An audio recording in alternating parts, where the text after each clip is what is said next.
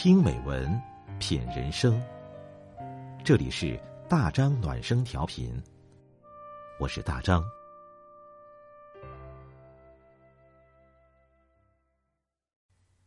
朋友你好，大张暖声调频，欢迎您关注订阅。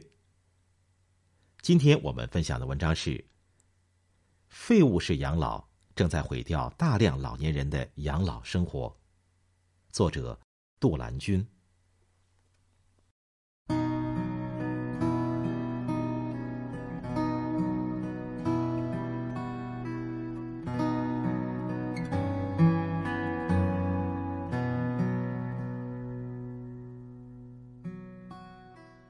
有个小伙子发现母亲退休之后，整天心不在焉、郁郁寡欢。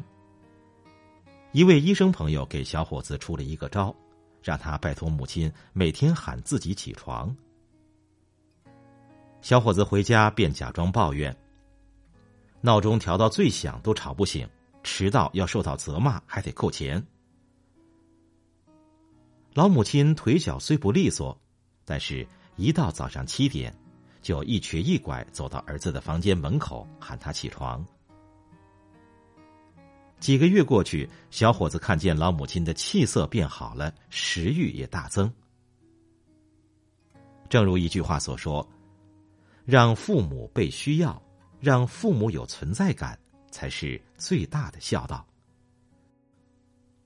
如今生活越来越好，很多儿女想让父母安享退休生活。就包办起一切，只求二老无忧无虑。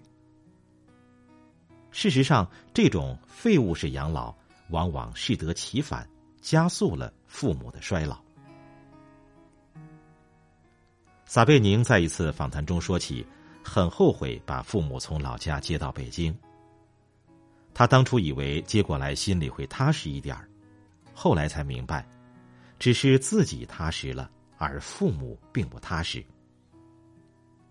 父母离开了熟悉的环境，离开了老朋友、老同事，也割舍了老年合唱团之类平时爱参加的活动。而北京太大又陌生，大多数时候二老只能在家里四目相对。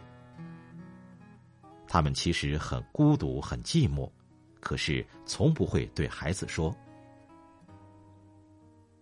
古人讲：“流水不腐，户枢不蠹。”意思是，长流的水不发臭，常转的门轴不遭虫蛀。即使年纪大了，仍需要多出门走走，多和人交流互动，才会保持生命的活力。身边有很多年纪大的人，本来生龙活虎，退休之后一闲下来，反而百病丛生，精神低沉。闲一点是福气。太闲则成了灾难。沈从文曾说：“我一生最怕是闲，一闲就把自己的意义全失去了。有事情做，精神才不会空虚乏味，身体才不会懒怠无力。尤其对于老人，有事可忙，生活有奔头，生命才会有存在感，因而丰盈而充实。”在一档节目《少年说》上，一名高二男生站在台上，对着台下打扮精致的姥姥喊：“您都七十多岁了，能不能别再起早贪黑的出去工作了，让大家少操点心？”姥姥问：“那你觉得七十多岁的老人应该做什么呢？”男生答：“在家带带娃，出去遛遛弯儿没事搓个麻将，跳个广场舞也挺好。”姥姥却说：“有些老年人是这样，但那不是我的生活。我希望我能够有我的人生价值。虽然我七十二岁，但是做着春天一样的工作，让我觉得自己很年轻。年龄的任何数字都无法打倒热爱生活的人。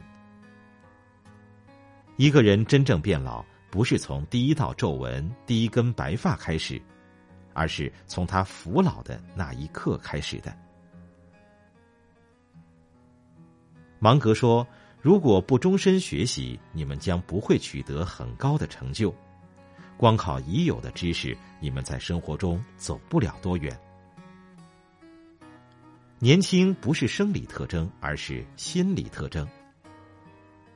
年轻就是感觉在自己面前的路无限宽广，世界仍无限辽阔，自己能接触很多新事物，做很多不一样的事。很多人随着年纪渐长，视野越来越窄，思维像是被裹挟了，止步不前。保持一颗学心，做好终身学习的思想准备，才是正解。著名经济学家余光远不甘跟在时代后头，他八十四岁才开始学习使用电脑，八十六岁建立自己的网站，晚年又开始攀登文学高峰。散文出手不凡，自诩二十一世纪文坛新秀。他表示，不过百岁生日要出百部著作。很认同一句话：岁月让人衰老，但如果失去激情，灵魂也会苍老。诚然，每个人都会老去，再美的皮囊也抵不过时光。但不要以为世界和自己从此无关，在人生的每一个阶段，都应去找寻感兴趣的事物，做有意义的事情，过好生命中的分分秒秒，给时间以生命，而不是给生命以时间。